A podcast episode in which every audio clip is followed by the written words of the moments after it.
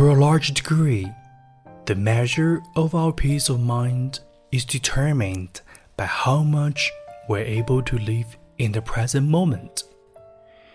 Irrespective of what happened yesterday or last year, and what may or may not happen tomorrow, the present moment is where you are always.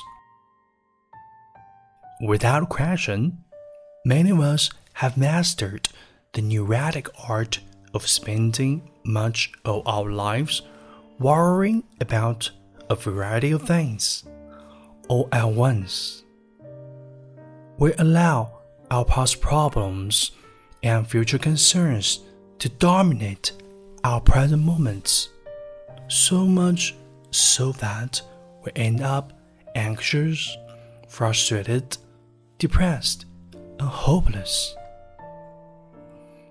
On the flip side, we also postpone our gratification, our stated priorities, and our happiness, often convincing ourselves that someday will be better than today.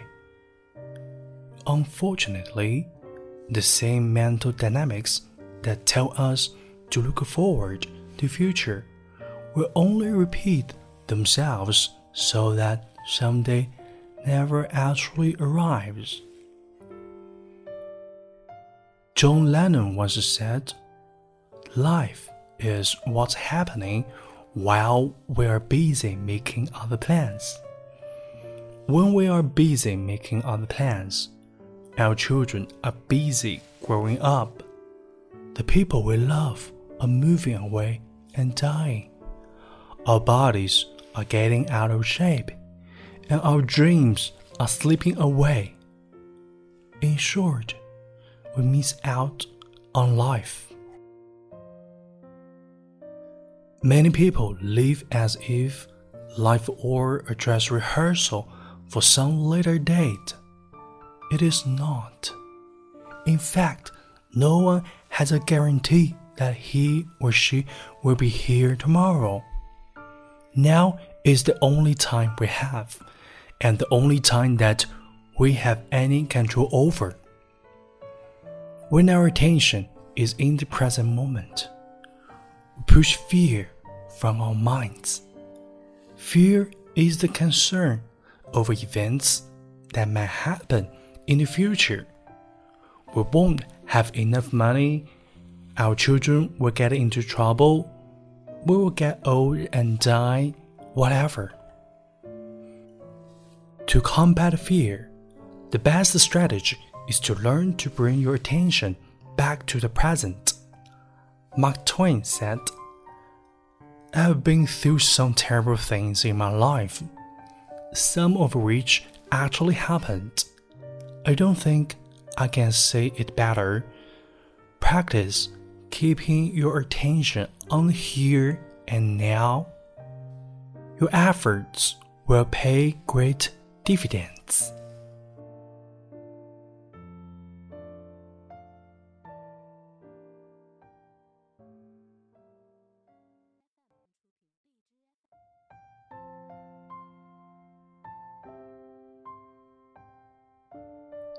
从前的我总在为生活做准备， 反而忽略了生活本身。就好像我从前看到美丽的风景，首先想到的是拿出相机去记录，而不是用眼睛去欣赏。后来我慢慢的把心安住于当下，keep attention on the here and now。最近一年多。我在北京和蒙自两地往返。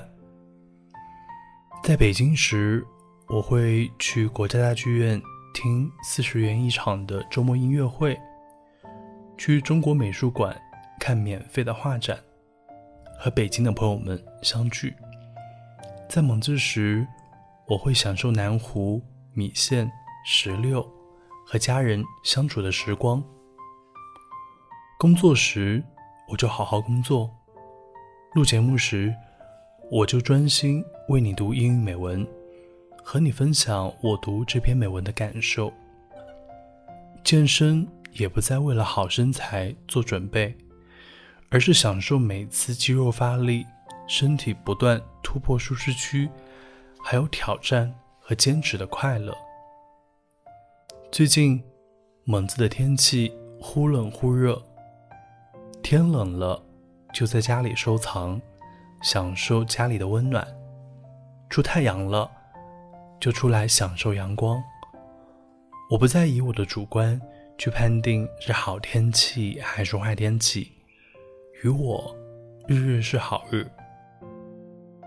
慢慢的，我发现我越来越富有，因为我拥有此刻。生活没有彩排，每天都是现场直播。愿我们活在当下，过好每一天。